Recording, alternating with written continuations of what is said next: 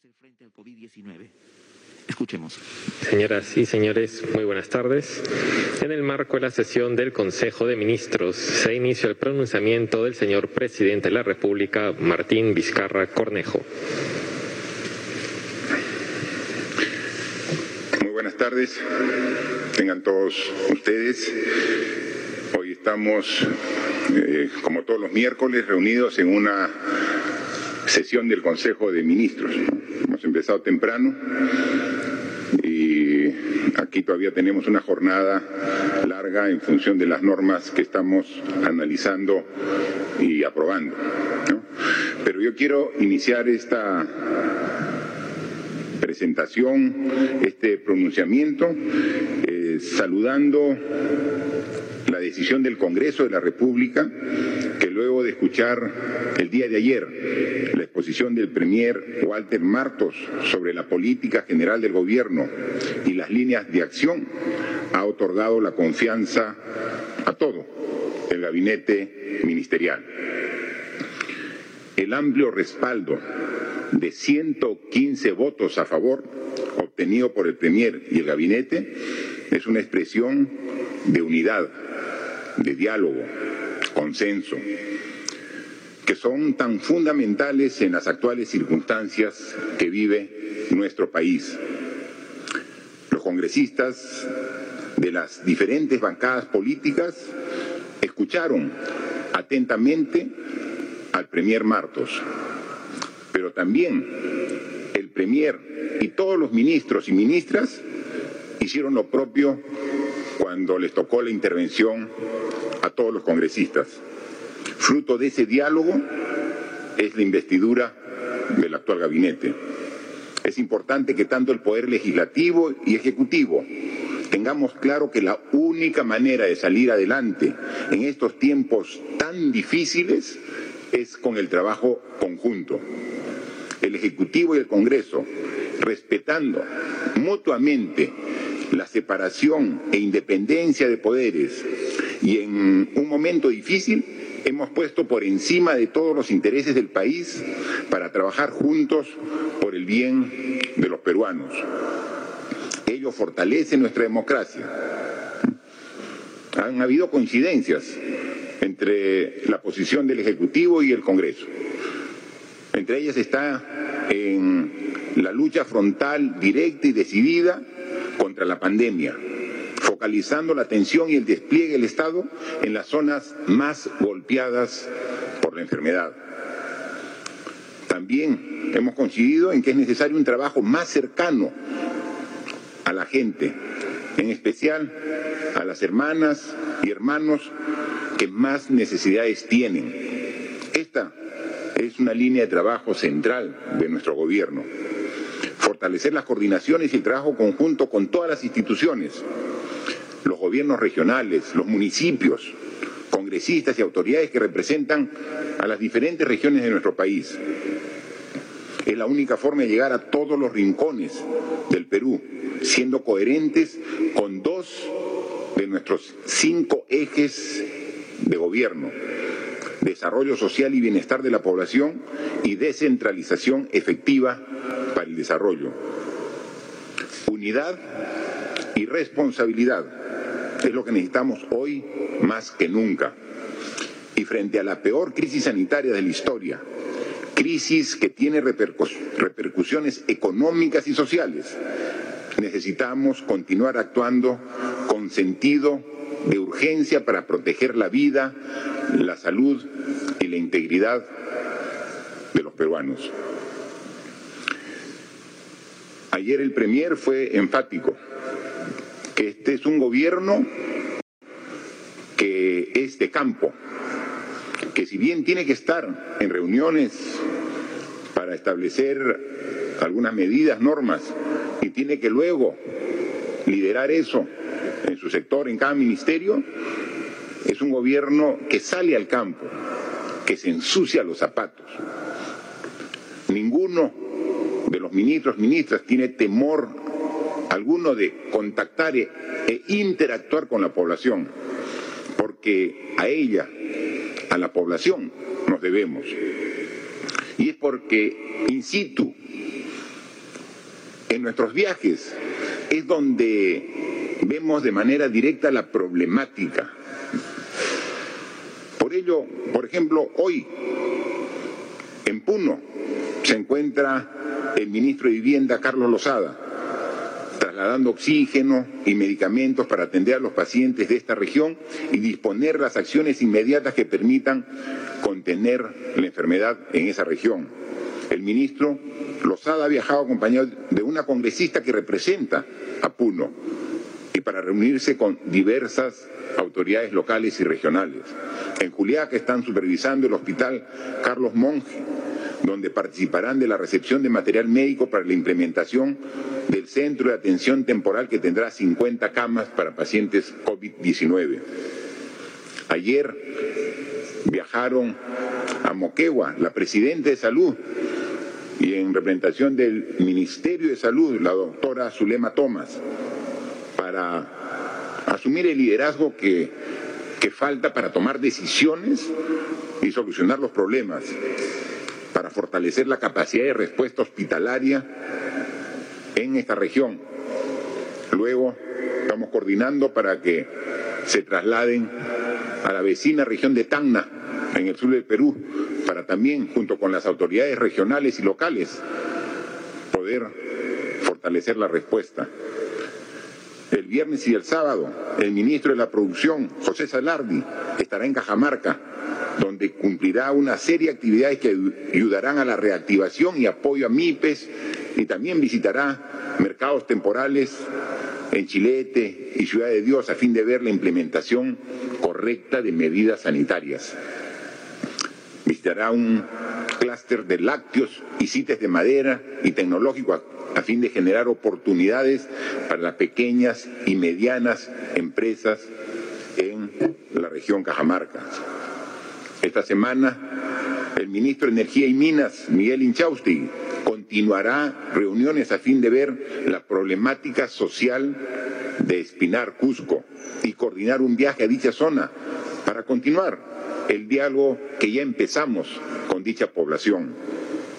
Mañana la ministra de Justicia, Ana Neira, viajará a la región Junín a fin de llevar apoyo médico y reunirse con las autoridades y comunidades indígenas. Asimismo, está realizando las coordinaciones para aplicar la prueba rápida a todos los servidores penitenciarios. El viernes, el ministro de Agricultura, Jorge Montenegro, viaja a Chiclayo, a la región Lambayeque, para verificar la implementación de protocolos en mercados y coordinar con las autoridades que tienen a su cargo el manejo de la pandemia. Los ministros de Salud, Vivienda y Defensa estarán nuevamente en la región Puno el fin de semana, al igual que la ministra de Comercio Exterior y Turismo, Rocío Barrios, viajará a la región de Huánuco. Los ministros, tal como lo adelantó ayer el Premier, ante la representación parlamentaria y a toda la población en su conjunto que seguía atento su exposición, viajarán, como ya lo hemos venido haciendo, pero ahora con mayor intensidad, a todas las regiones de nuestro país. Las próximas acciones que estamos decidiendo y tomando aquí en este Consejo de Ministros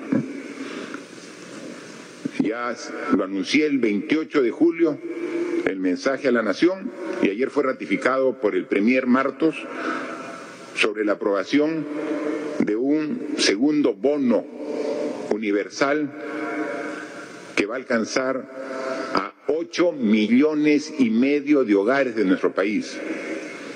Estamos coordinando con el Ministerio de Economía y Finanzas, el Ministerio de Trabajo, el Ministerio de Desarrollo e Inclusión Social, para que este bono llegue de manera mucho más rápida y eficiente, utilizando la experiencia ganada de los problemas que hemos tenido, porque problemas tenemos, errores cometemos, y lo decimos abiertamente. Obviamente que hemos tenido errores en todo este proceso de enfrentar esta pandemia, hay que aprender de los propios errores para corregirlos y mejorar nuestra respuesta y mejorar nuestra atención a la población. Hemos ido gradualmente en un primer bono atendiendo a diferentes estratos de la población. Estamos, a partir de esta semana, terminando de pagar el primer bono, con dos millones y medio de hogares finales. El primer bono se ha ido asignando a hogares que han llegado hasta seis millones. Y esta semana, para terminar el primer bono, el MIDIS y el Ministerio de Trabajo comienzan a hacer las transferencias para dos millones y medio de hogares. Inmediatamente termine, antes de fin de mes, comenzamos la transferencia del segundo bono para ocho millones y medio de hogares de nuestro país. Son más de seis mil millones de soles, un esfuerzo que tiene completamente la justificación por los momentos difíciles que han pasado las familias en esta época de pandemia. De las manos de los ministerios de Defensa e Interior, vamos a reforzar y ampliar los operativos conjuntos. Vamos a profundizar el nivel, a nivel nacional, las intervenciones multisectoriales. Tenemos que garantizar el cumplimiento del distanciamiento social y el aforo en lugares de concentración de personas,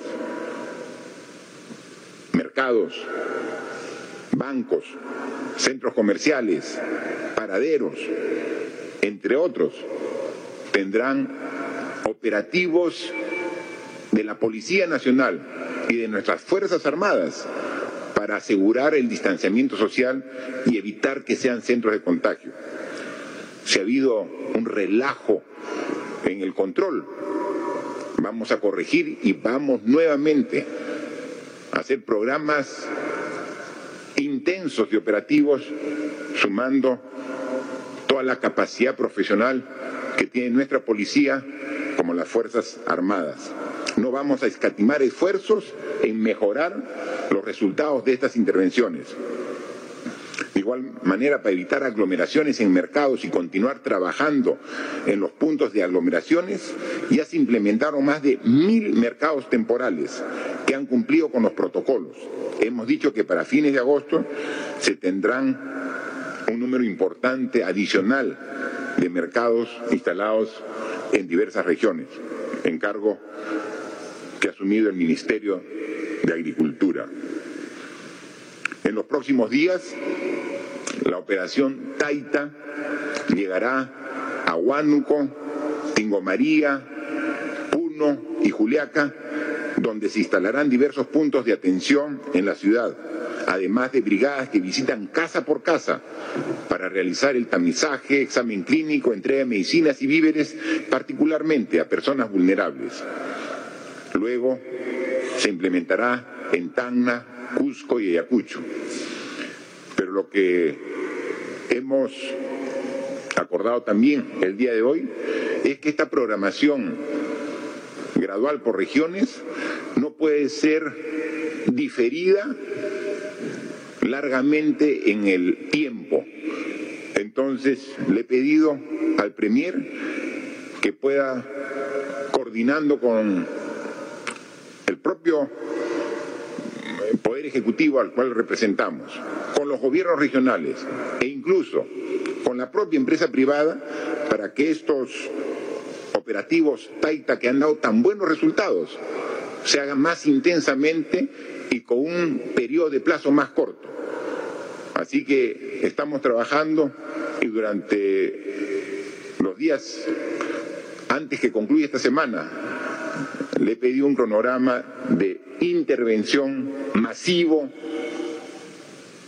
ambicioso en todas las regiones de nuestro país. Además, implementarán centros de atención rápida temporal en los distritos con mayor incidencia de contagio del COVID-19. Con esta estrategia se busca facilitar el acceso efectivo de los ciudadanos a un tamizaje bioseguro con diagnóstico precoz e inicio temprano de manejo clínico y tratamiento a cargo del primer nivel de atención, que fue descuidado al inicio de la, de la pandemia, se cerraron los establecimientos para la primera atención del sistema de salud. Y eso ha sido un error, un error que se ha cometido en diversas partes del mundo. la propia eh, enfermedad, el virus, hizo que se repliegue el personal de salud. Nunca debió replegarse el primer nivel de atención. Estamos con mucho esfuerzo retomando en todas las regiones este primer nivel de atención, porque es ahí donde comienza la atención a las familias y las personas que lo requieren. Estas son las acciones que vamos a tomar en base a la normativa que ya existe. ¿no? Sin embargo, también hemos considerado oportuno hacer algunos ajustes al decreto supremo que está vigente y que tiene un estado de emergencia que va hasta el 31 de este mes de agosto. Porque el nivel de contagio del virus ha tenido diferentes fases desde que se inició el estado de emergencia a mediados del mes de marzo. Marzo y abril estuvo en constante ascenso el nivel de contagio. Mayo se mantuvo ese crecimiento con una curva que bajó en su pendiente. En junio comenzamos a ver con bastante confianza de que el virus comenzaba a ceder y comenzó primero lo que se llamó una meseta y una ligera tendencia a la disminución en el mes de junio. Y fue así que comenzaron a activarse diversas fases para el inicio de las actividades económicas de la población. Y en julio, en base a la información que nos da los científicos, el personal profesional del Ministerio de Salud, se ha visto un rebrote. Es decir, esta tendencia que venía hacia la baja ha comenzado nuevamente a subir. Y eso se debe principalmente a que hemos debilitado nuestras acciones para evitar el contagio. Y tenemos nuevamente que reforzar. Para ello estamos tomando algunas decisiones, porque tenemos que frenar los contagios.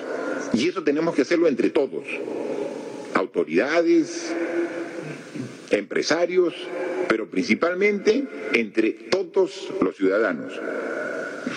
Para ellos, hoy en Consejo de Ministros estamos aprobando un decreto supremo modifica el decreto supremo anterior que tiene vigencia para el mes de agosto, donde en esta cuarentena focalizada estamos incorporando nuevas provincias.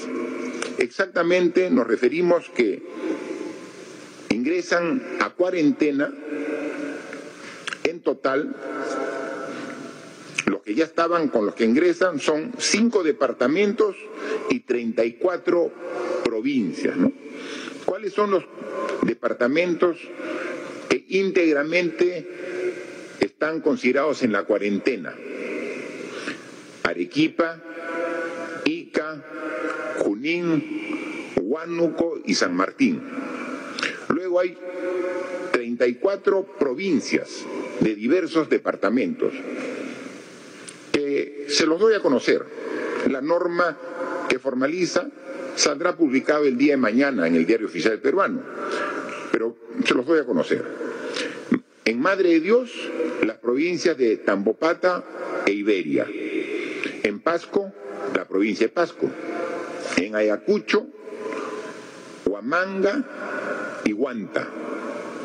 En Ancas, la provincia de Santa, de Casma y Huaraz. En Moquegua, Mariscal Nieto e Hilo. En Tacna, la provincia de Tacna. En Cusco, Cusco y la Convención. En Puno, Puno y San Román. En Cajamarca están incluidas las provincias de Cajamarca, Jaén y San Ignacio.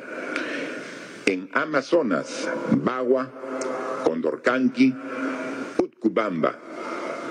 En Apurímac, las provincias de Abancay y Andahuaylas. En Lima, provincias, Barranca, Huaura, Cañete y Guaral. En La Libertad están las provincias de Virú, Pacasmayo, Chepén y Ascope. Y en Huancavelica, las provincias de Huancavelicas, Angaraes y Tayacaja. Son cinco departamentos íntegros y 34 provincias.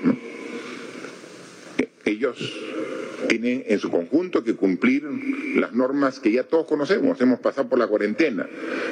Y no lo hacemos con otro fin, sino el de cuidar la vida y la salud de los ciudadanos que viven en esas regiones y en esas provincias, que es fundamental. Algo que tenemos que destacar y ser muy, muy claros también en este decreto supremo estamos resaltando la prohibición de reuniones familiares. Y aquí tenemos un gran problema que juntos tenemos que resolver. Todos sabemos cuáles son las medidas de protección para evitar el contagio del virus. Cuando salimos de nuestros hogares, al salir y al regresar, lavado de manos con agua y con jabón. Sabemos perfectamente que cuando salimos a nuestro centro laboral, que cuando salimos a hacer compras al mercado, que cuando vamos al banco o a cualquier institución, tenemos que mantener un distanciamiento de por lo menos un metro entre persona a persona. Y se está cumpliendo. Luego, para poner una barrera para el contagio contra el virus, está el uso de mascarillas. Cuando uno circula por las diferentes calles, avenidas, parques, instituciones, tiendas en nuestro país, vemos que prácticamente el 99% de la población está usando la mascarilla y la usa ya de manera correcta. Al inicio de esta pandemia, cuando todavía no usábamos mascarilla, cuando no, no teníamos el hábito de usar mascarilla, salíamos al mercado, salíamos al banco sin mascarilla. Y entonces regresamos a casa muchas veces contagiados por un extraño, el que vendía en el mercado, el señor o señorita que nos atendía en el banco, quizás esas personas extrañas eran las que nos contagiaban. Ahora, en función de la evaluación que hacen el equipo profesional del Ministerio de Salud, dicen que el principal foco de contagio ya no se está dando en esos lugares que era al inicio, porque estamos respetando en gran forma las medidas de protección, las cuales ya todos las conocemos. Ahora quien nos está contagiando son las personas que conocemos, son nuestros familiares que nos vienen a visitar después de algunas semanas o meses que no los veíamos a nuestro domicilio. Son los amigos cuando nos reunimos para hacer una pichanguita de fulbito en el barrio. O son precisamente los que hace tiempo no veíamos y que organizamos o una parrillada o un encuentro familiar o amical. Porque cuando llegan, se trasladan desde su barrio, desde su distrito, desde su urbanización, todos bien protegidos con su mascarilla, suben al transporte humano con mascarilla, todos van muy cuidados, pero a la hora que se reúne con la familia, con los amigos, todo el mundo se saca la mascarilla, comienzan a departir, comienzan a conversar, comienzan a festejar y ahí comienza el contagio. Entonces, son las reuniones familiares, sociales, los quinceañeros que ahora hemos visto que se están dando como que el virus hubiera desaparecido, los que están generando este repunte de contagio. Por eso, expresamente en este decreto supremo, y estamos dando la disposición para que cumpla la Policía Nacional con el apoyo de las Fuerzas Armadas, es que se prohíben las reuniones de carácter familiar y social. Ese tipo de reuniones son las que ahora están generando el contagio. Sabemos que es difícil, sabemos que tenemos que pedirle a toda la ciudadanía un poco más de paciencia. Tenemos que juntos combatir y derrotar por completo al virus para retomar ese tipo de reuniones. No estamos en condiciones aún de establecer este tipo de vínculos con gente de nuestro entorno, conocidos que son los que nos están contagiando. O lo peor, nosotros estamos contagiando a personas cercanas por nuestra irresponsabilidad. Estamos especificando claramente la prohibición, porque esa confianza es la que ha generado el rebrote. Ya basta de irresponsabilidades. Nuestros partidos de fulbito, esas reuniones donde hay mucho, incluso consumo de bebidas alcohólicas, que hace perder aún más la responsabilidad de los que participan en las reuniones. Finalmente termina con un contagio general de todos los que participaron. Y como ese tipo de reuniones normalmente se dan los días domingos, tenemos que retroceder un paso en las medidas que fuimos, que fuimos liberando. Nosotros partimos de una cuarentena rígida, de una cuarentena total, los siete días de la semana. Y luego hemos ido flexibilizando. Y por varios, varias semanas nos quedamos solamente con la cuarentena día a la semana, que era el día domingo, de inmovilización obligatoria. Vamos a partir de este domingo a retornar a la inmovilización obligatoria los días domingos. Queremos y pensamos que es preferible retroceder un paso solo el domingo para generar la responsabilidad de todos para nuevamente después recuperar condiciones que todos quisiéramos tener. El decreto supremo que hoy estamos aprobando establece la inmovilización obligatoria a nivel nacional de los domingos.